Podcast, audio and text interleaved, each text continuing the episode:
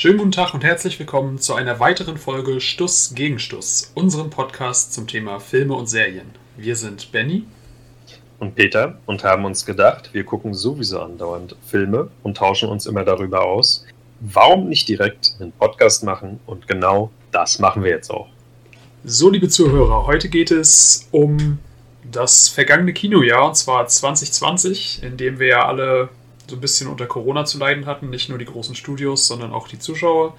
Wir konnten weniger ins Kino gehen, aber nichtsdestotrotz ähm, haben wir uns gedacht, stellen wir mal jeder so eine kleine Top-Liste zusammen. Wir reden am Ende auch noch vielleicht über ein paar Flops. Aber erstmal ein kleiner, beziehungsweise eher großer Disclaimer. Heute ist nicht Peter hier am Start. Heute quatsche ich nicht mit Peter, sondern mit einem Gast, und zwar mit Jan. Hallo Jan. Moin, danke für die Einladung. Gerne doch. Dann würde ich sagen, gebührt dem Gast die Ehre, seinen ersten Titel der Topliste vorzustellen. Das ist natürlich der Druck jetzt auch direkt hoch. Fange ich mal mit etwas unerwarteteren Perle des Jahres an und das wäre Bad Boys for Life. Einfach auch, weil er gemessen an den Erwartungen wahrscheinlich mit die größte positive Überraschung des Jahres war. Abgesehen davon, dass es jetzt nach Box Office äh, der erfolgreichste Film des Jahres war mit knapp 500 Millionen eingespielten Dollar. Der alle anderen äh, Blockbuster auch ausgestochen. Weil der hat einfach ein bisschen so eine alte Film-IP wiederbelebt, die jetzt 20 Jahre oder so knapp, kannst du mich sonst korrigieren, ja, so ungefähr. gut hat und von Michael Bay produziert, auch eigentlich mehr so ein Guilty Pleasure war als irgendein objektiv guter Film. Von daher, Bad Boys for Life war einfach super unterhaltsam, eine gute Chemie zwischen den Hauptdarstellern, zwischen Will Smith und Martin Lawrence mit einer guten Dynamik einfach, die auch ein bisschen, bisschen selbstkritisch mit sich waren und mit dem Älterwerden und war einfach guter Humor, gute Action im ersten Quartal, glaube ich, des Jahres und war ein guter Einstieg. Da dachte man, so kann es ja bergauf gehen den Rest des Jahres. Niemand gedacht, dass der sich oben noch hält in der Top-Liste und bei den erfolgreichen Filmen das ganze Jahr über. Ja, ähm, ich muss sagen, ich habe den auch gesehen. Ich hatte kurz vorher die Vorgänge erst gesehen. Ich fand den ersten so lala, den zweiten ziemlich unterhaltsam, aber eigentlich riesengroßen Quatsch. Und Bad Boys for Life, ja, meine Erwartungen waren jetzt nicht die größten. Ähm, ich habe mir auch so gedacht, das ist halt dieses typische, diese typische Masche, die jetzt die großen Studios zum Teil fahren, von wegen, wir holen alte Franchises nochmal aus der Mottenkiste. Äh, ja, finde ich immer so ein bisschen schwierig. Ähm, und dementsprechend war ich, wie gesagt, dem Film auch ein bisschen kritisch gegenüber eingestellt. Und ich fand ihn ja auch wieder so lala der war nicht großartig scheiße, aber ich muss ihn halt auch nicht nochmal gucken. Ich habe auch quasi alles schon wieder vergessen, bis auf diese letzte Sequenz da in dem brennenden Haus, die ich absolut scheiße fand, weil äh, ganz im Ernst, dieser Film wird sein Budget gehabt haben und dann so eine grottigen Effekte dahin zu klatschen, wo das Feuer aussieht wie, weiß ich nicht, wie aus Windows Movie Maker und nee, keine Ahnung, verstehe ich nicht. Also das Budget war aber vergleichsweise gering, ne? Für so einen Blockbuster. Knapp 90 Millionen oder so. Ja, aber komm on, mit, mit 90 Millionen kann man schon ein bisschen was anfangen. 20 für Will und 20 für Martin, da bleibt nicht mehr so viel. Ja, okay. Trotzdem war die Muss man da die ganzen Scheiße. Häuser noch mieten? Ja. Die, der Film ist auch zu lang. Also da gibt es auch genug Kritikpunkte an dem Film. Das ist auch objektiv nicht einer der geilsten Filme. Einfach ein Top gemessen an den Erwartungen auch, weil so wie du sagst, immer dieses alte IP wiederbeleben, das funktioniert so selten und da gibt es viel zu viel Rücken drumherum, irgendwelche Terminator 10 und weiß mhm. der Geier, was da alles noch neu gemacht wird und aufgelegt wird. Hier bei Bad Boys hast du zumindest zwei Hauptdarsteller, die auch richtig Bock drauf haben, mal wieder einen halbwegs spaßigen Film auf die Leinwand zu bringen, der ich finde, man hat das Gefühl, nicht nur darauf aus ist, einfach Kohle zu machen, sondern wo alle Beteiligten einfach Lust auf diesen Film und auf diese, auf diese Charaktere auch hatten. Ja. Das finde ich, ist in diesem Fall relativ gut gelungen und dadurch gemessen an den Erwartungen absolut eine positive Überraschung. Ja. Objektiv nicht der geilste Film. Ganz klar. Ja, ich, ich, ich verstehe es auch, wenn man, wenn man den Film unterhaltsam fand. Wie du ja gesagt hast, der ist wirklich ein bisschen zu lang. Ähm, auf die Story musste bei so einem Film sowieso nicht viel geben. Und ja, klar, wenn man damit seinen Spaß hat, ist ja auch alles cool. Also ich fand, wie gesagt, eher, eher lame. Äh, was ich auch positiv fand, war halt die Chemie zwischen den beiden. Die sind halt schon cool. Aber das ist halt immer ein schlechtes Zeichen, wenn nichts davon hängen geblieben ist von der Handlung. Also, ja. Gebe ich dir recht. Könntest du jetzt noch was von der Handlung erzählen? Äh, ja, aber ich habe ihn auch vor zwei Wochen nochmal geguckt. Ja, okay. Dann, dann ist was anderes. Dann noch besser, besser im Bilde. Ja. Aber klar, das ist viel zu lang und dann so tausend neue Charaktere und irgendwie ganz viel Sinn macht es dann alles nicht. Aber war eine gute Zeit mit den beiden, hauen sich ein paar Sprüche um die Ohren. Gutes. Ja, ich hoffe, jetzt ist da aber auch mal Schluss mit. Also einen vierten Film braucht es da jetzt echt nicht. Ja, den haben sie ja gut angeteased mit der jungen Crew, die dann da mit dabei ist. Ja, gut, wenn es genug Geld bringt, dann wird es wahrscheinlich auch fortgesetzt. Aber, ja, wie gesagt, ich brauche es nicht, aber es gibt ja anscheinend genug Leute, die es wollen. Ich glaube schon, dass es den beiden zumindest vorbei ist mit Will und Martin. Ja. Na gut. Das wär's zu Bad Boys? Reichen. Sehr gut. Äh, dann komme ich mit meinem ersten Film. Ich muss dazu sagen, äh, wir sind da ein klein bisschen unterschiedlich rangegangen. Ich habe Filme mit reingenommen, die noch gerade so den deutschen Kinostart Anfang 2020 hatten, ähm, die aber schon zum Teil vorher in den USA gelaufen sind. Also äh, ich habe mich bemüht, auf 2020 mich zu begrenzen, aber zum Teil sind da halt so ein paar Sachen bei, wo man sagen könnte, okay, die waren schon 2019. Zum Beispiel gleich der erste Film, den wir zusammen im Kino gesehen haben damals, und zwar 1917. 1917 ist für mich einer der besten Kino, äh, Kinofilme, genau, einer der besten Kriegsfilme, die ich je gesehen habe, was äh, unter anderem daran liegt, wie er gemacht ist, und zwar in einem vermeintlichen One-Shot, sprich ohne Schnitte, die es natürlich gab, aber die ziemlich gut versteckt waren. Ähm, und es ist einfach so geil zu sehen, was man alles machen kann. Ähm, er begleitet, der Film begleitet zwei, ja, was sind die? Keine Ahnung, wie, wie man diesen Rang nennt, Corporal oder sowas. Ähm, zwei Corporals im Ersten Weltkrieg, die eine Nachricht überbringen sollen und die Kamera ist quasi die ganze Zeit bei denen. Und man erlebt quasi das, was die erleben, hautnah mit. Und diese Reise ist an sich nicht groß und auch nicht lang. Ähm, der Film spielt auch einigermaßen in Echtzeit, auch nicht so ganz, aber zumindest größtenteils. Ähm, und dadurch, dass die Kamera halt immer da an den dicht bei ist, ist der Film sehr echt. Und man fühlt sich, ich will nicht sagen, man fühlt sich wie im Krieg, weil ich, ich glaube, das wäre sehr vermessen, sowas zu sagen. Aber es fühlte sich dadurch sehr realitätsnah an. Und äh, ich finde, da waren Bilder bei, zum Beispiel das eine Bild nach dem einen offensichtlichen harten Cut, wo er aus diesem Haus rausgeht und die Stadt brennt. Also das ist saugeil gewesen und überragend.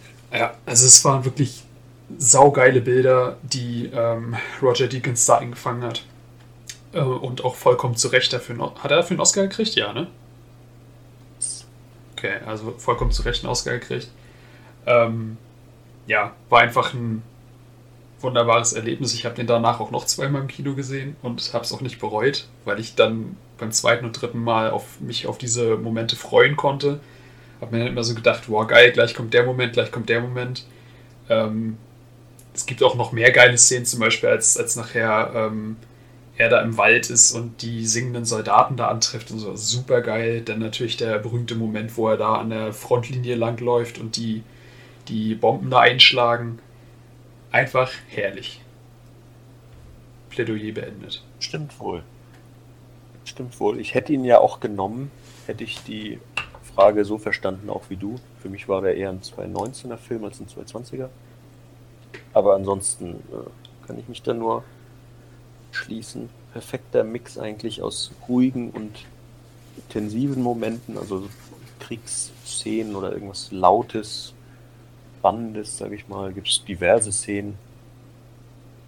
Ja, und Kameraarbeit natürlich 1A, also da gibt es gar nichts dran zu meckern. Ja. Diese schönen Bilder, die werten natürlich den Krieg dann so ein bisschen auf, ne, was man sonst immer an Geschichten hört. Ja. Und man auch den, diese Kriegsfilm-Doku von Peter Jackson, ich weiß nicht, ob du die schon gesehen hast. Nee, ist they, they Shall Not Grow Old. Ja, kenne ich natürlich vom Namen her, aber Ja. habe ich noch nicht gesehen. Genau, diese restaurierten Bilder. Sieht der Erste Weltkrieg dann schon nicht ganz so clean aus wie in diesen schönen 4K-Bildern. Ne? Und so die grüne Wiese, da ist dann doch mehr Schlamm und Ratten und Dreck. Von daher wirkt der Krieg hier dann nicht so dreckig, wie er vielleicht war. Aber trotzdem habe ich, hat man das Gefühl, man ist da mittendrin. Ja. einzige Kritikpunkt daran, ich weiß nicht, ob hast du nicht gesagt, aber du auch vielleicht anders siehst, Schauspielerwahl hat mich ein bisschen gestört für einige Minirollen, die mich persönlich auch immer so ein bisschen rausreißen aus diesem X-Feeling und immer wieder rein oder mir bewusst machen, ah, es ist doch nur ein Film. Wenn ich dann Colin Firth sehe oder Benedict Cumberbatch, das sind für mich teils dann schon offensichtlich Schauspieler, so wie die anderen auch klar, aber die sind einfach so bekannt und passen dann nicht so in dieses Setting irgendwie, haben die mich immer so ein bisschen Boden der Tatsachen geholt. Das sind immer nur so kurze Momente, die tauchen dann wie lange auf? Eine Minute jeweils oder anderthalb? Ja. Hätte man auch irgendeinen No-Name hinstellen können, kann man mir nicht sagen, dass die das dann versaut hätten. So, Ja, ich weiß, was du meinst. Kritikpunkt. Ich weiß, was du meinst, aber ähm, dadurch, dass die eben nur so kurz da waren, also bei Cumberbatch hat es mich noch ein bisschen mehr gestört, weil da siehst du, also Cumberbatch hat halt auch so ein, so ein prägnantes, markantes Gesicht und ja, der, der war da, finde ich, schon ein bisschen, ja, nicht fehl am Platz, aber es sah komisch aus. Colin Firth hat mich überhaupt nicht gestört. Ich finde, dem habe ich schon diesen General gut abgenommen. Also das hat mich nicht so gestört. Aber Cumberbatch, das Ich war noch eine Augenbinde auf. Cumberbatch?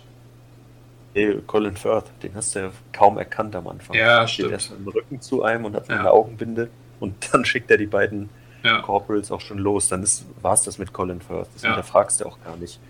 Aber dass Benedict Cumberbatch so eine prominente Rolle dann eigentlich noch einnimmt in dieser, innerhalb dieser Geschichte. Ja, das, Das war, ein bisschen- war schon ein bisschen komisch, das stimmt. Aber ich fand, die, die beiden Hauptdarsteller, die haben das ziemlich solide gemacht. Der kleine Tommen aus Ja. Game of Thrones. Ja.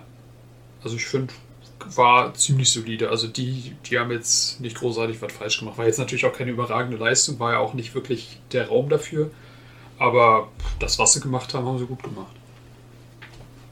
Achso, und eine Sache wollte ich noch sagen, weil du vorhin sagtest, äh, dieser Mix aus lauten und ruhigen Momenten. Einen Moment würde ich gerne noch hervorheben aus dem Film. Und zwar fand ich den bei jedem Mal geil.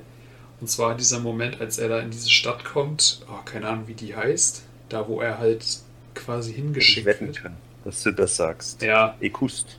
Genau, Ikust, genau. Dieser Moment, wo er da ähm, sich versteckt in diesem, ja, was ist das, ein Keller, ne? Ja. Ähm, in diesem Keller und da diese Französin trifft mit, mit diesem Baby. Und das ist einfach so ein Kontrast von der brennenden Stadt draußen. Ich glaube, er, wird in- ja, er wird in dem Moment auch noch verfolgt, ne, eigentlich. Und Äh, ja, genau. er wird verfolgt und äh, versteckt sich dann da und dieser Kontrast von, vom Kriegstreiben draußen und er versteckt sich da und da ist eine Frau mit ihrem Baby und das ist, das ist einfach ein sehr schöner Moment, wie er dann das Baby so ein bisschen tröstet, wie sie sich um ihn kümmert. Ähm, er, er singt, glaube ich, auch noch dem Baby irgendwie ein Lied vor oder so, ne? oder singt sie? Ich weiß es gar nicht mehr. Nee, er singt. Er singt, genau. irgendwas. Und war einfach echt ein geiler Moment. Also, Top-Film. Ah, wenn man den Film beim zweiten, also beim zweiten Mal gucken, hat er mich ein bisschen gestört, weil er so ein bisschen auf so einer vorherigen Szene dann noch aufbaut und das sich anfühlt wie so Quest-Item einsammeln und ich brauche es jetzt später noch. Der einen Gegenstand halt vorher einnimmt, äh, aufnimmt, das ist so ein irgendwie Milch, die er sich abfüllt in eine Flasche und natürlich braucht er die dann später auch nochmal in dieser ruhigen Szene. Fühlt sich so ein bisschen Ja, okay. An. Das ist so dieser eine Gegenstand, den muss er unbedingt vorher noch haben. Ja, Ja, okay. Kann man. beim mehrfachen Gucken, beim ersten Mal stört dann das überhaupt nicht. Ja. Also das, bei, bei Cinema Sins wäre das auf jeden Fall eine Sünde. Sagen wir so. Gut. Dann würde ich sagen, genug zu 1917. Dein zweiter Film. zweiter Film ist vielleicht auch ein bisschen hochgegriffen. Es geht auf jeden Fall um Hamilton. Wir das jetzt unter Film deklarieren, äh, lasse ich dann mal offen. Eigentlich ist es nur ein Abfilm der Broadway-Show des Musicals Hamilton. Geht einfach um die Entstehung der USA, die US-Geschichte.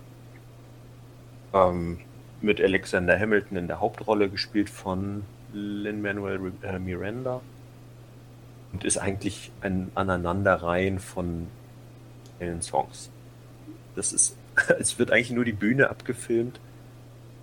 Von daher ist es wirklich super minimalistisch. Man könnte meinen, das wird einen richtig anöden, wenn man einfach nur drei Stunden lang mal die Bühne vor sich hat, sondern einfach die abgefilmte Bühne. Das ist super unterhaltsam. Der Inhalt ist richtig stark erzählt. Alles in richtig prägsame Songs verpackt. Richtig gute Gags durch so kurze Auftritte vom britischen König zum Beispiel. Spoilert noch nicht zu viel, keine, keine Sorge. Aber wirklich super unterhaltsam, so eine Geschichtsstunde mit Musik verknüpft. Ist drei Stunden lang, aber die vergehen wirklich wie im Flug. Und hat zu Recht auch alle Musikpreise eigentlich abgeräumt. Für Filmpreise nicht zulässig. Auch dieses Jahr bei den Oscars wird es dafür nichts geben. Ich auch nicht, dass irgendwie die Oscars nicht an filmte Musicals irgendwie gehen dürfen. Da gibt es wohl eine extra Regel für. Der Film einfach super unterhaltsam. Ist auch ähm, auf so einer bekannten Filmseite Letterboxd als Most Rewatched ähm, ausgezeichnet worden, weil es so viele Leute gab, die den mehrfach einfach gesehen haben, um sich nochmal die Songs anzuhören, um nochmal vielleicht beim zweiten Mal mehr auf die Story zu achten, weil einiges schon untergeht, wenn es immer gesungen ist. Aber kennt man sich ja selber, der Text entgeht einem dann manchmal, wenn man da in der Melodie so ein bisschen mitgeht. Äh, einfach super unterhaltsam. Für mich eine absolute Überraschung und eigentlich so das erste Ausrufezeichen, das Disney gesetzt hat Gerade weil es auch zu Beginn der Pandemie, glaube ich, kam. Irgendwann März, April müsste es rausgekommen sein. Mhm. Dass Disney einfach gesagt hat, gut Leute, jetzt guckt euch mal was Gutes an. Kostet nicht extra. Ihr könnt es alle jetzt sehen. Das kam schon ziemlich überraschend. Also angekündigt war es viel später im Kino jetzt. Für Oktober oder so, glaube ich erst. Hm. Weißt du wahrscheinlich auch nicht. Einfach spontan haben sie es rausgebracht. Ja, äh, das ist der Film oder einer der Filme, die ich nicht gesehen habe, noch nicht gesehen habe. Und ich muss auch sagen, es reizt mich bis jetzt auch noch nicht besonders. Ich bin durchaus aufgeschlossen gegenüber Musicals, aber sowas ist ja dann doch noch mal ein bisschen spezieller. Also ich finde so ein Musical als Film, sowas wie, was weiß ich, La La Land, Greatest Showman, Sound of Music, sowas halt, wo ein Film ist, der von Musik Nummern begleitet wird, wo alle, was weiß ich, Viertelstunde, 20 Minuten mal gesungen wird. Finde ich vollkommen cool. Aber bei sowas wie unter anderem auch Les Miserables hier von Tom Hooper mit Anne Hathaway und so, sowas finde ich schon ein bisschen schwieriger, wo eher 95% gesungen wird und 5% andere Handlung stattfindet. Das finde ich schon fast anstrengend. Und äh, so wie ich das verstanden habe, ist es ja quasi genau das, wenn nicht sogar noch eher Richtung 100% Ges äh, Gesang. Und. Uh. Du sitzt halt einfach nicht im Theater, du sitzt zu Hause auf der Couch und guckst dir die Bühne an. Also ja. es ist wirklich nur Singsang.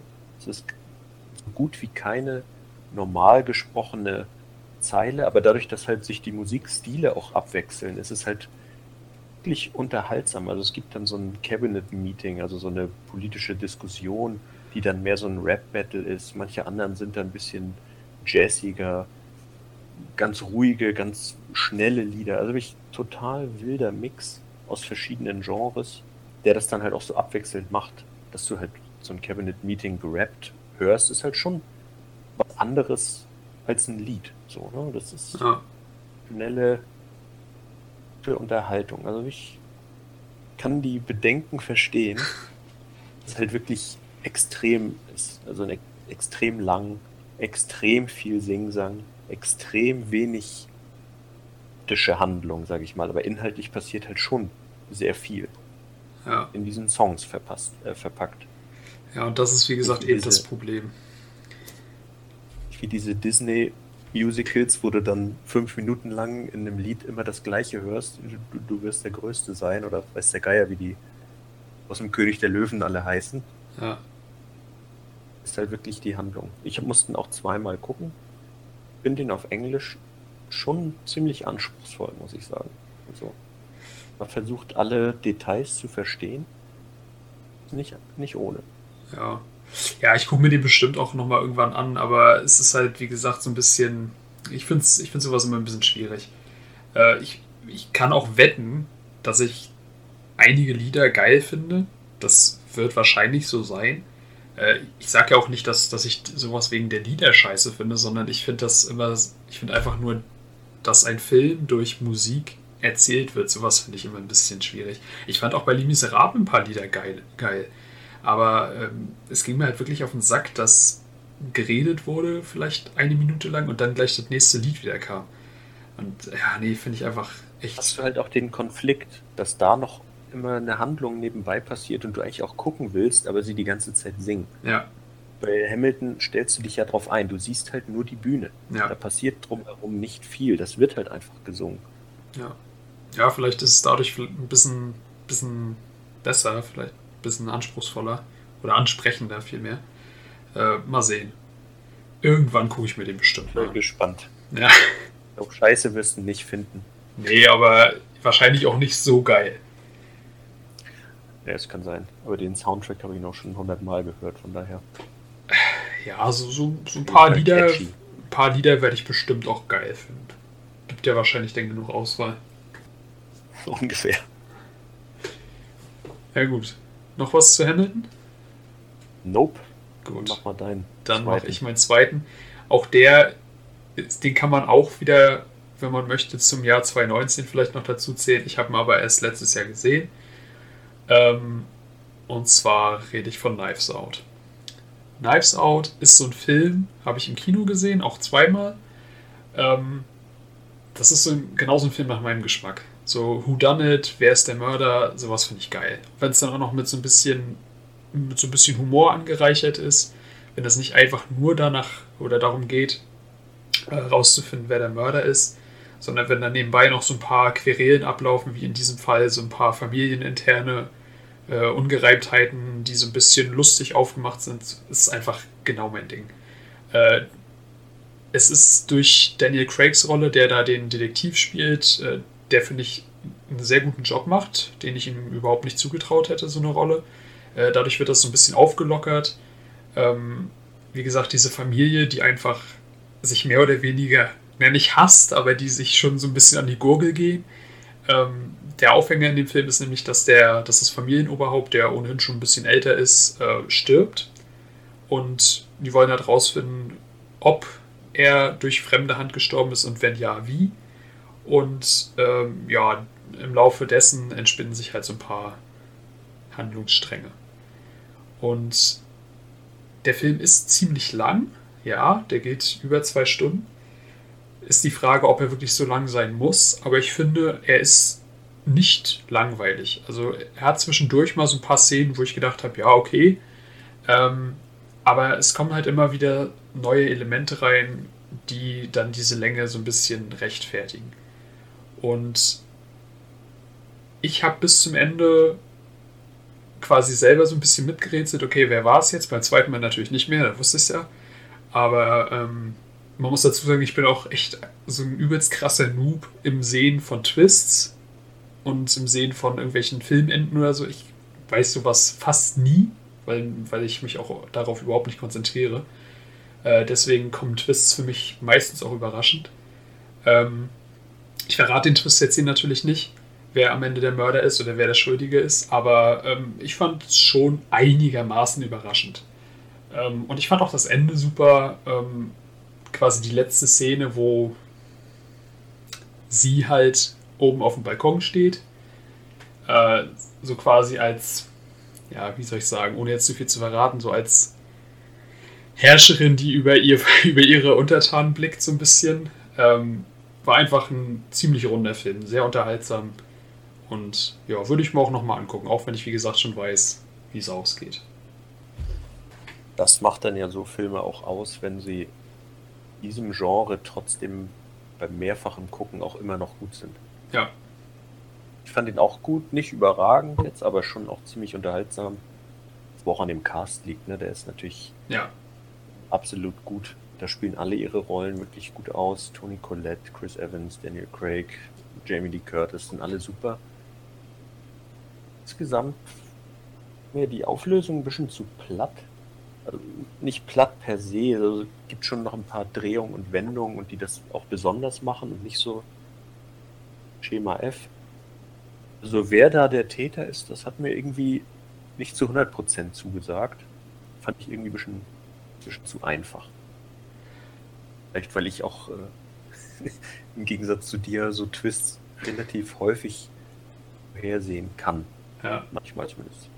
Ja, ich verstehe schon, was du meinst, aber du musst ja auch überlegen, der, der Pool, aus dem der Mörder kommen kann, ist ja jetzt auch nicht der riesengrößte.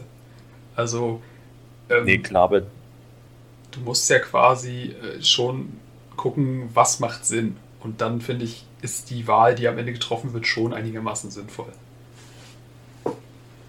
also, man muss ja sagen, Filme äh, legen es ja auch drauf an, dann, dass du die ganze Zeit miträtselst und sagst, ah, der ist es bestimmt gewesen. Ach nee, Ja. der muss es da gewesen sein. Ach nee, doch der. Klar, darauf zielt das ja ab. Hier finde ich, ist es einer der Filme, wo es wirklich die offensichtlichste Wahl. Also das, wo du ersten 15 Minuten des Films, ich weiß nicht, ob die Person da schon zu sehen ist, ist ja eigentlich, aber es ist der erste Impuls. Bei Ja. mir war es zumindest. Ja, Und das ist halt irgendwie lame. Klar kann ich rückblickend immer sagen, oh, ich habe es doch auch bei dem vorhergesagt, weil man irgendwann mal in die Richtung gestupst wird, dass der es hätte sein können. hm. Es gibt einen, eine ganz äh, offensichtliche Person zumindest, für mein Empfinden. Kann jeder auch anders sehen, ja. macht den Film aber jetzt auch nicht, nicht schlecht. Nee, finde ich nämlich auch nicht. Also, ja, es stimmt schon, dass man, wenn man es hinterher weiß, dann kann man schon sagen, ja, das ist schon der offensichtlichste gewesen oder die offensichtlichste. Ähm, aber ja, wie du ja gerade gesagt hast, dadurch wird der Film nicht schlechter. Also ich, ich kann damit gut leben. Also ich habe jetzt nicht, ich bin jetzt nicht aus dem Film raus, äh, rausgegangen und habe gesagt, oh nee, hätten sie mal lieber den anderen genommen. Also ich konnte damit gut noch eine leben. gute, gute Verbindung. Es ist ja nicht ein pures, der war's, alle anderen sind hier off the hook. Mhm. Das ist ja schon noch eine Kombination aus mehreren die da zusammengespielt haben. Ne? Ja, Um jetzt hier richtig schwammig zu bleiben. Ja. Ja, war schon, war schon ein guter Film. Es soll ja auch äh, noch Fortsetzungen geben, wo Daniel Craig dann in Zukunft noch andere Fälle aufklärt. Ich freue mich drauf. Gucke ich auch. Benoit Blanc, der hat noch einige Abenteuer vor sich, denke ich. Ja. Kann man alles gucken. ja deswegen, also ich, ich finde dieses Genre, sowas ist eigentlich auch per se unterhaltsam. Da kannst du fast nicht so viel falsch machen. Ich habe gestern auch noch einen Film geguckt, äh, Alle Mörder sind schon da, beziehungsweise im Original Clue, was im Prinzip so das Spiel Cluedo als Film ist. Und ähm, es ist eigentlich auch genau das. Es sind mehrere Leute in einem Haus, dann passiert was und dann wird halt rausgefunden, wer das getan hat. Und das ist ja im Prinzip genau das, was auch bei Knives Out passiert. Und ich finde, sowas ist halt einfach per se unterhaltsam. Wenn es jetzt nicht unfassbar öde gemacht wird. Aber äh, wie gesagt, da kannst du eigentlich mit einem einigermaßen guten Regisseur und Drehbuchautor kannst du da nicht viel falsch machen. Jo, Ja, mal sehen, was Herr Johnson macht bei der Fortsetzung. ja. Hier weiß er vielleicht vorher dann auch, worum es gehen soll. Ja. Kann man das nicht ganz gegen die Wand fahren. ja, diesmal hat er ja auch den ersten Teil selber gemacht. Stimmt. Ja, gut. Dann Attacke, der dritte An Film. anderer Stelle. Äh, ja, machen wir ein bisschen kürzer, weil der Film auch noch ziemlich neu ist. Den haben wahrscheinlich die meisten noch nicht gesehen. Ähm, da geht es um Soul. Auch ein Pixar oder Disney-Pixar-Film, der neueste. Und grob beschrieben.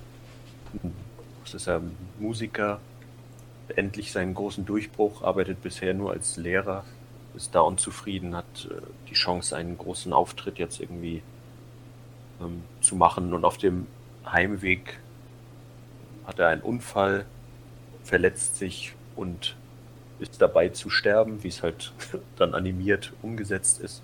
Ist auf dem Weg in das äh, sogenannte Great Beyond, also sieht so das Licht am Ende des Tunnels und bereitet sich dann auf das Leben nach dem Tod vor, hat aber auch einfach keine Lust drauf, geht zu diesem, äh, diesem Great Beyond und landet in dem Great Before, wo dann halt die Seelen auf die Erde vorbereitet werden und denen eingeimpft wird, wie schön denn Leben eigentlich ist.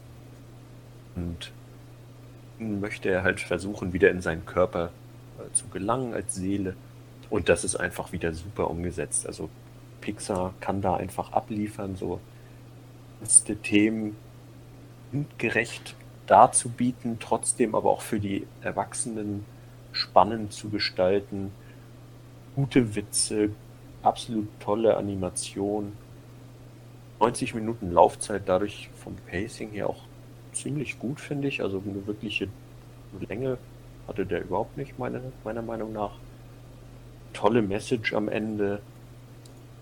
Einen absolut herausragenden Score. Ich weiß nicht genau von wem er war. Trent Reznor und Atticus Ross, sagt äh, der Artikel hier. Das ist wirklich herausragend, die Musik. Für mich zumindest. Hebt den Film nochmal auf ein anderes Level und bietet dann auch so ein ganz emotionales, ne, insgesamt wieder ein richtig toller Pixar-Film. Den letzten Metern des Jahres 2020 natürlich noch in fast jede Top-Liste gerutscht, außer in deine.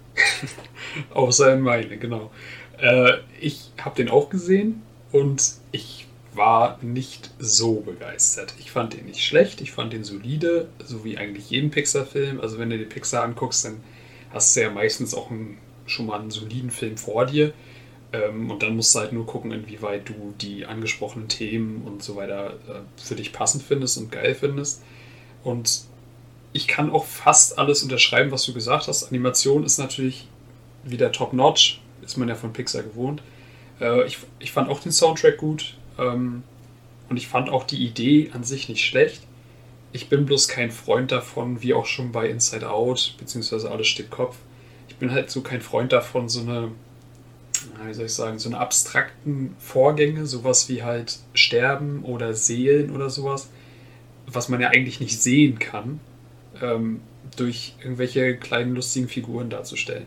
So wie es ja bei Inside Out, äh, Inside Out auch war mit den Gefühlen.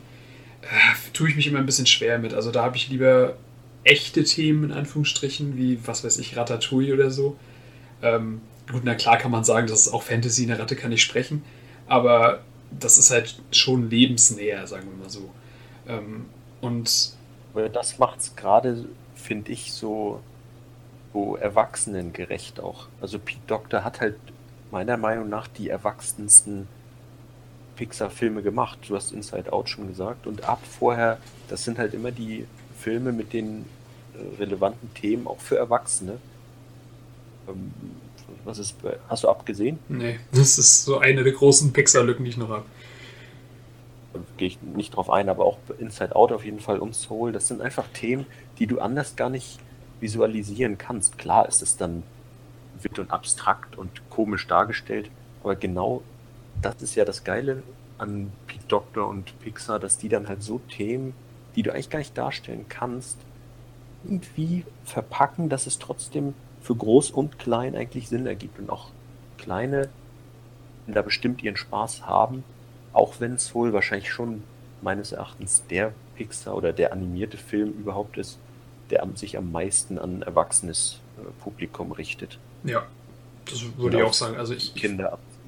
Ich, ich finde sogar fast, also einem, einem Sechsjährigen musst du diesen, diesen Film auf keinen Fall zeigen. Also ich würde sogar fast sagen, eher so ab zwölf. Weil da sind schon so Sachen bei, die verstehen Kinder absolut nicht. Und ich finde, der Film bietet halt auch nicht genug nebenbei, sag ich mal, so wie zum Beispiel Inside Out, äh, woran sich Kinder jetzt erfreuen können, weil der ist ja schon, also na klar hast du, hast du diese, diese Katze, mit der er dann nachher durch die Gegend zieht, ähm, aber an sich, so abseits davon ist es eigentlich nicht viel. Da sind dann schon eher erwachsenere Themen bei und auch so ein bisschen sozial, ja nicht sozialkritisch, aber so ein bisschen Gesellschaftsthemen werden da ja auch angesprochen zum Teil. Und das ist, finde ich, eher schon was für die erwachseneren Kinder, sage ich mal. Also ich würde den erst ab 12 nicht freigeben unbedingt, aber eher, eher ab 12 erst empfehlen. Weiß ich nicht. Also sehe ich ein bisschen anders. Ich glaube einfach, dass du bei den Filmen als Erwachsener einfach deutlich mehr rausziehen kannst einem ja. fünf- oder sechsjährigen kannst du dann jeden Film auch zeigen. Das ist dann auch egal, ob das wie im König der Löwen einfach mit Musik und Tanz und lustigen sprechenden Tieren gemacht ist oder wie hier. Und dann lachen halt die Kinder, wenn irgendwer mal gegen eine Wand läuft oder irgendwo runterfällt. Die haben da auch ihren Spaß. Ja, okay. Aber ja. hier kannst du halt als Erwachsener super viel rausziehen, was du halt in anderen Filmen dann nicht kannst. Da sind es halt dann nur die singenden Tiere. Ja. Auch wenn ich immer König der Löwen erwähne, den ich trotzdem immer noch geil finde. Der ist äh, Beispiel einfach für eine vergangene Ära des Animationskinos. Soul ist halt dann einfach diese neue Ebene, die halt ganz klar sich auch an Erwachsene richtet, trotzdem von den Kindern immer noch geguckt werden kann. Ja, klar, klar. Da stehen halt nicht so viele Sachen. Und es ist auch wenig dieser Pipi-Kaka-Humor, aber so diese, was du mit nebenbei meinst, irgendwer läuft irgendwo gegen oder fällt hin oder rutscht auf einer Bananenschale aus oder so. Davon gibt es halt ziemlich wenig. Mhm. Gesamt. Ja. Und äh, ich muss auch sagen, ich fand die, wie gesagt, die Idee super. Ich fand auch die Umsetzung durchaus gut. Ich fand auch die Story, äh, die, die Message am Ende gut. Ich fand die letzten zehn Minuten, die waren wieder sehr stark, finde ich. Aber für mich war es dann auch wieder dieser Weg dahin, der mich nicht so ganz abgeholt hat. Ich fand diese ganze Episode, wo er da halt mit der Katze umherzieht, wo sie quasi die Körper getauscht haben, äh, das Spoiler. hat. Ja, ja, Spoiler. Das war ein Major Spoiler. Ja, wow, war jetzt aber jetzt nicht so krasses. Okay, Entschuldigung, ja, muss, muss, ich, muss ich noch irgendwie einen Piepton drüber machen. Ähm, äh, ja, genau, der, der Weg dahin, das ist dann nicht so meins gewesen, diese, diese Episode. Ich, dafür fand ich die zu wenig unterhaltsam. Also, äh, ja, wie gesagt, ich, das ist weit davon entfernt, dass ich den schlecht finde. Aber diesen riesengroßen Hype kann ich leider nicht ganz nachvollziehen. Das ist halt so mein, es ist nicht so meins. Da zeigt der Weg doch genau, wie geil das Leben eigentlich ist. Ja, Guck mal, das, hast du schon wieder nicht verstanden. Jetzt kommst du mit so, oh, so geil war es dann doch nicht. bla bla. Ah, ich, Ich, ich habe das, ich hab das schon verstanden, dass das am Ende auch Ja. mit diesen ganzen kle- kleinen Gegenständen, die er da im Laufe dessen sammelt, ähm, das ist mir schon alles klar, da aber fand ich fand ich's richtig emotional, muss ich sagen. Wo er dann an seinem Klavier sitzt, die Gegenstände sieht. ich sag ja, diese Szenen am Ende, das war super. Ich muss auch sagen, ich hatte am Ende wieder Tränen in den Augen, so wie auch bei Coco zum Beispiel.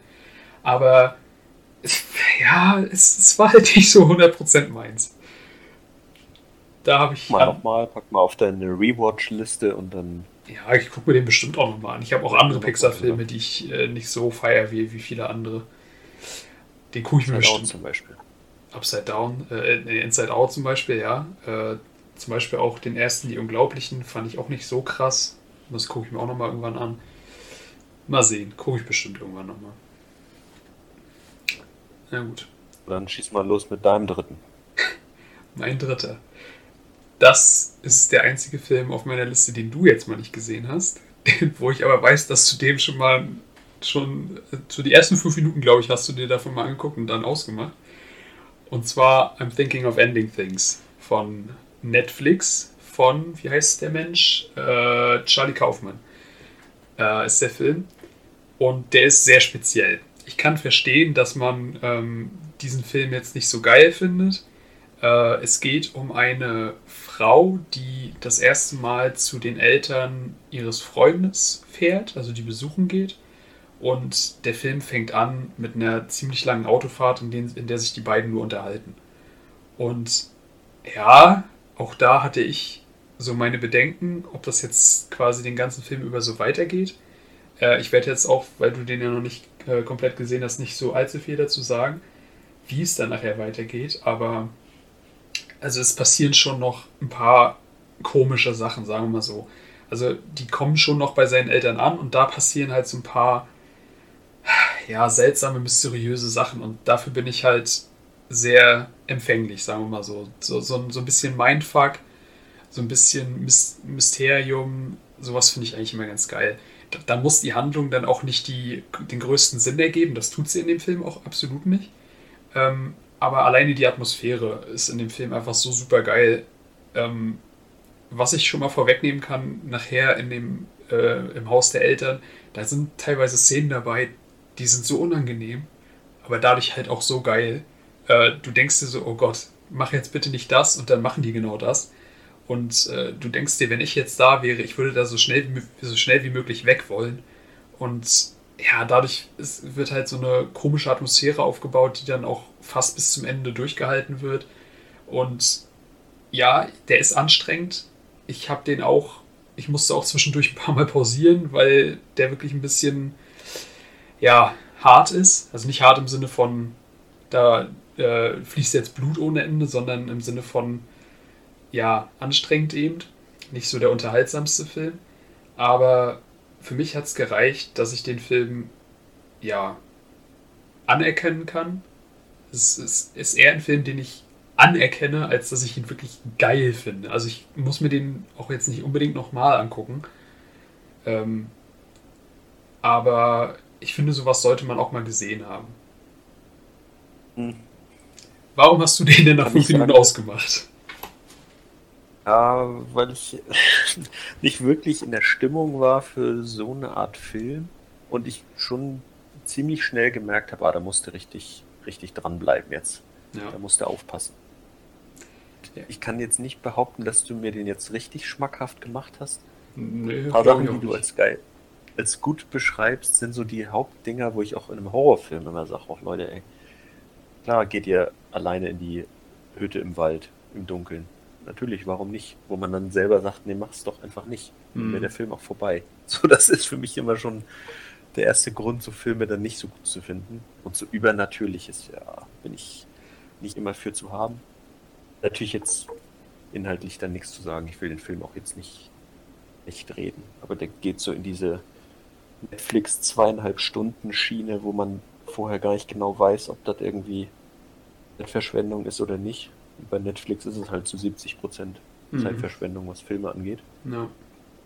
Muss man schon mal so eine Perle rausfinden. Das kann gut sein, aber auch so lala sein, ne? so wie The Devil All the Time ist auch so ein Ding, zweieinhalb Stunden und dann redet auch fast niemand und das irgendwie so plätschert so vor sich hin.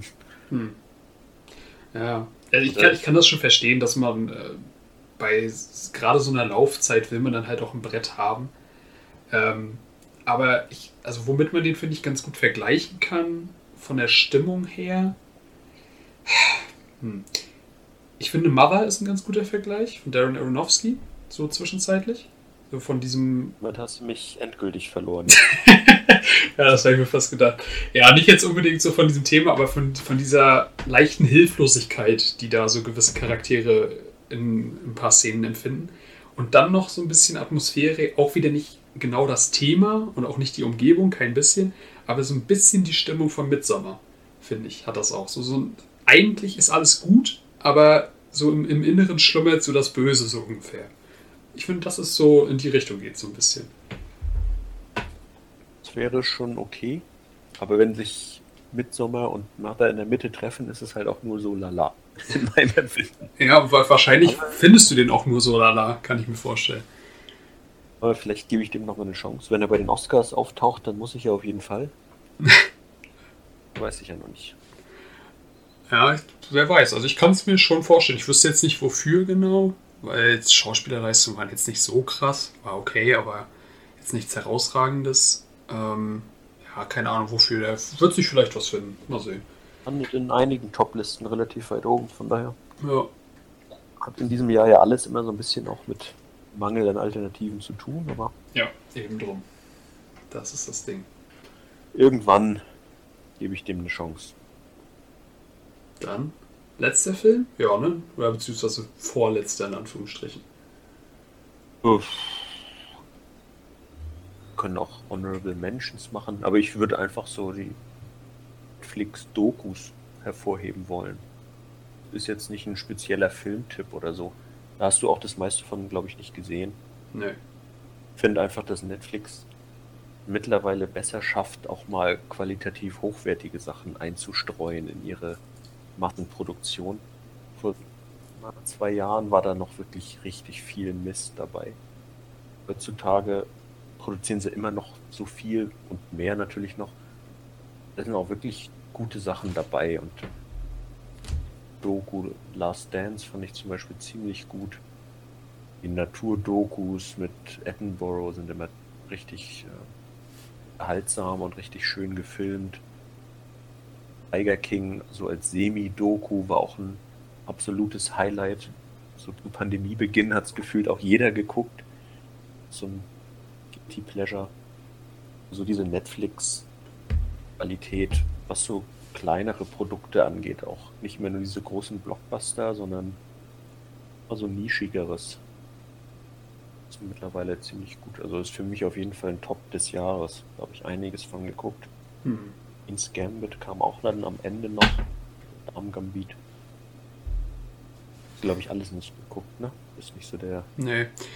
Nee, Seriengucker. Dokus, äh, Dokus sind auch jetzt nicht so nicht so meins. Da denke ich mir immer so, ja, kann ich die Zeit lieber anders, anders äh, rumkriegen, sagen wir mal so. Also ich, ich verstehe schon, warum man sich sowas anguckt und ich kann das auch, äh, ja, sagen wir mal, anerkennen, aber sowas wie Last Dance da mit äh, Basketball habe ich eh nicht viel am Hut, deswegen schenke ich mir sowas. Äh, Tiger King steht schon auch noch auf meiner Liste irgendwann mal, aber da habe ich andere Sachen, die ich eher, die ich dann lieber gucke, erstmal. Und ja, also wie gesagt, Dokumentationen sind jetzt nicht so ganz oben auf meiner Liste. Da gucke ich lieber anders. Da gibt's, gibt ja auch genug anderes. Also ja, deswegen, deswegen finde ich, müssen so, so Sachen auch immer schon wirklich top-notch sein, um sich dann sowas anzugucken. Ja. Gibt halt auch dann bei Netflix ziemlich viel Dünnes, ne, wo ich dann auch nach einer Folge sage, okay, bitte. Ja. Für mich. Gerade so auch so Währungs- und Reisemagazine und so haben die schon ziemlich viel Hochwertiges. Mhm. Kann man schon deutlich mehr gucken jetzt. Und so Blockbuster-technisch ist Netflix sowieso relativ gut aufgestellt. Rake Extraction war, glaube ich, auch letztes Jahr. Ja. Ich auch in die Top, in die Überraschungs-2020-Liste packen können. Ja.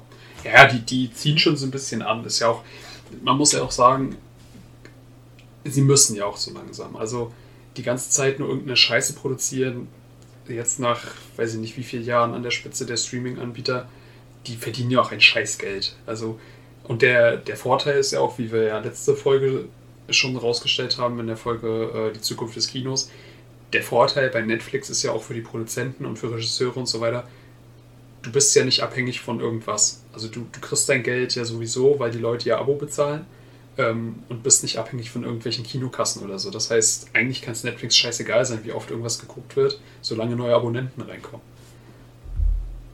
Das merkst du halt erst am Anfang nicht in der Qualität der Filme gemerkt, aber jetzt halt schon, dass die halt vieles auch machen, wo sich andere gar nicht trauen. Ja. Wo die dann immer in ihren Superheldenfilmen ähm, auch nichts Sozialkritisches oder so mal haben dürfen. So Filme wie Trial of the Chicago Seven findest du halt bei Netflix dann. Und der ist jetzt mit Oscar Frontrunner. Mhm. Also ist Netflix deutlich offener als die anderen Streaming-Anbieter.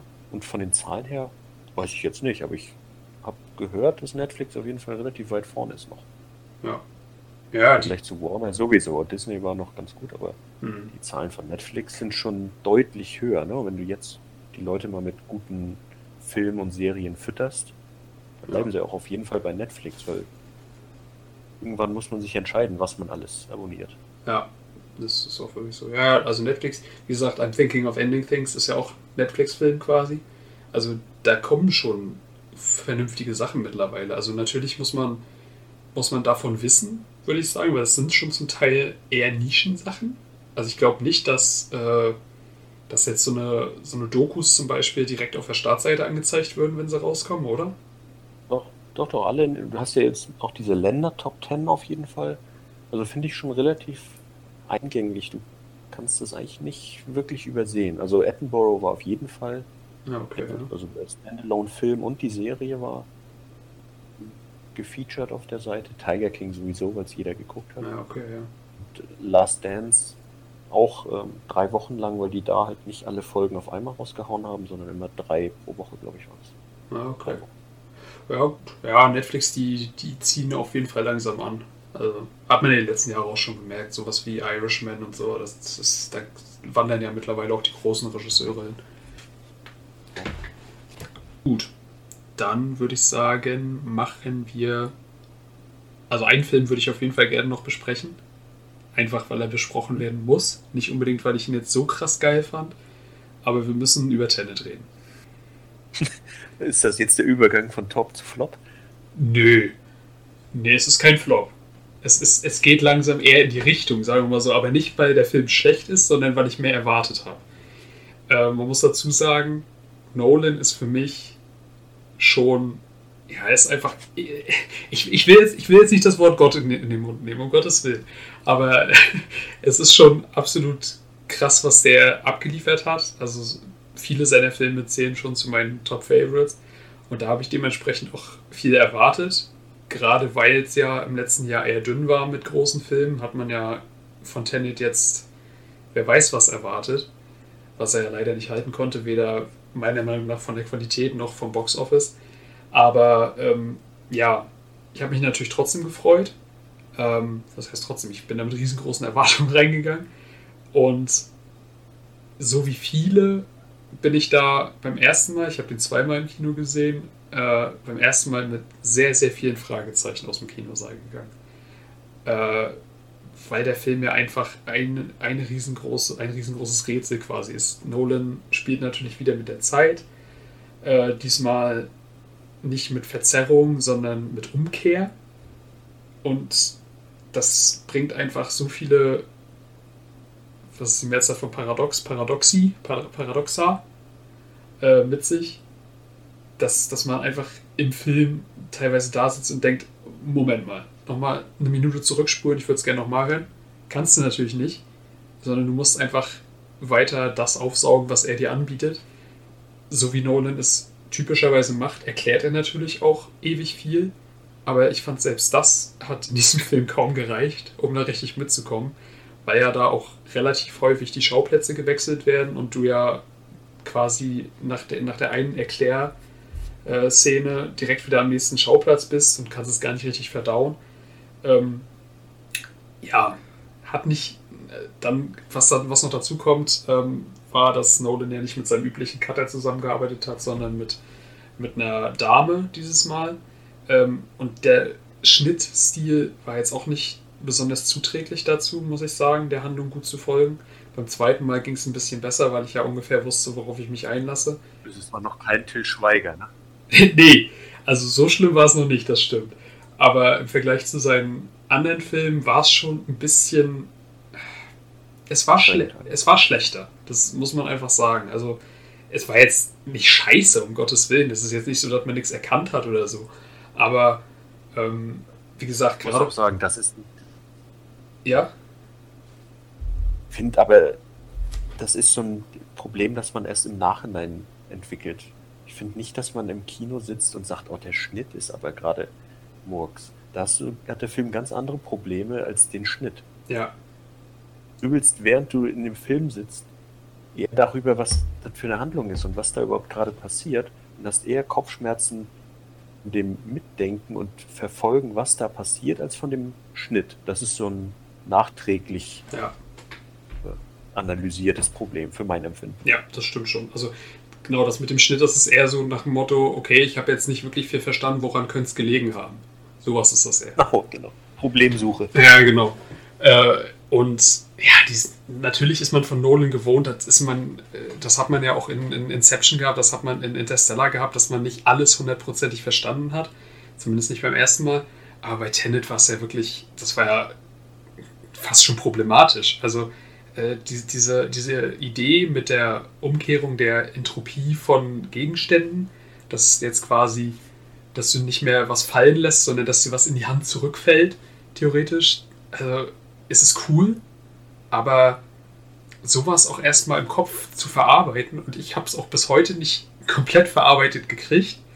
So dieses, Achtung, Spoiler jetzt am Ende, äh, wo, wo Neil nochmal in diesen Bunker zurückgeht, erstmal das zu kapieren, dass er das machen muss, damit das davor überhaupt stattgefunden haben kann. So, da, da erstmal so, so drüber nachzudenken, sowas finde ich unfassbar kompliziert und das, das kriege ich auch nicht so ganz verarbeitet. Ist auf jeden Fall ein audiovisuelles Erlebnis. Ja. Schadet nicht, den im Kino gesehen zu haben. Das ist noch viel mehr als sonst, dass Nolan einem eigentlich so diese Karotte vor die Nase hält und sagt, ach guck mal hier, versuch doch mal alles zu verstehen. Und dann in diesem Film schmeißt er sie halt einfach weg. Ja. Das meist zitierte Satz, ähm, der ist wahrscheinlich auch dieser irgendwie Versuch gar nicht es zu verstehen oder was irgendwo mitten im Film. Ja. Nach dem Motto, ach komm, lehn dich zurück, hab eine gute Zeit, aber das ist sich einfach so. Versuchen, diesen Film zu verstehen genießen, äh, das geht irgendwie nicht bei Nolan. Und in dem Film ist da die Schere am weitesten auseinander. Ja. Und ich, ich habe mich fast ein bisschen dafür gehasst, dass ich den Film nicht geiler fand. Äh, und ich habe es auch versucht. Aber ich fand den Film auch äh, um Gottes Willen nicht schlecht. Es ist immer noch ein, äh, kein Superfilm, aber immer noch ein guter Film. Alleine dafür, was du ja gerade gesagt hast, audiovisuell, er sieht Bombe aus. Der Soundtrack ist super. Es gibt auch echt ein paar geile Sequenzen, ähm, die einem so im Gedächtnis bleiben. Die Idee ist, wie gesagt, geil. Aber so die Umsetzung ist so ein bisschen, ah, so ein bisschen lala, sagen wir mal so. Äh, dieser Kritikpunkt, der ja oft kam mit der fehlenden, ähm, fehlenden Sympathie für die Charaktere, mit der fehlenden Emotionalität, ja, fand ich jetzt nicht ganz so dramatisch. Natürlich ist es ein bisschen schwierig, mit der, mit der Dame, mit äh, Elizabeth Debicki mitzufühlen, wenn man die jetzt quasi einfach so vor die Nase gesetzt kriegt, wenn man keinen Zugang zu der hat. Aber das fand ich gar nicht mal das größte Problem. Ich fand es, wie gesagt, einfach viel schlimmer, dass du mit einem Konzept, dass dir ein Konzept vorgesetzt wird, was einfach so viel Gedankenarbeit während des Films von dir verlangt, dass du dich gar nicht mehr richtig auf den Film konzentrieren kannst. Ich, ich kann zum Beispiel, Achtung, nochmal Spoiler, dieses äh, Konzept von dieser Sch äh, Scherenbewegung da am Ende habe ich auch immer noch nicht so ganz verstanden. Also, äh, und dass das dann das große Finale ist, was so die letzten 20, 30 Minuten einnimmt, ist schon ein bisschen schwierig dann. Also, äh, ich habe mir auch unendlich viele Erklärvideos angeguckt, äh, die erklären wollten oder versucht haben zu erklären, wer jetzt wo in welchem Zeitstrang ist und wer jetzt dann in welche Zeit wieder zurückreist und dann an welchem Ort ist und da das macht, damit das passieren kann. Und ah, mir hat der Kopf so dermaßen geraucht. Ne? Also ist teilweise echt schlimm gewesen. Macht objektiv einfach wenig Spaß, weil du so wenig von dem drumherum genießen kannst. Ja, das ist wirklich so. profitiert schon massiv von so einem Rewatch. Also wenn du einfach nochmal guckst Ja. und grob weißt, worauf es hinausläuft, dann kannst du dich mal auf ein paar Details fokussieren oder einfach mal, wie genau es mit der Zeit funktioniert, weil den Rest kennst du schon, da bist du nicht mehr so gespannt, Ja. was noch passiert. Am Anfang dir einfach zu viel flöten. Du kannst dich nicht auf alles konzentrieren.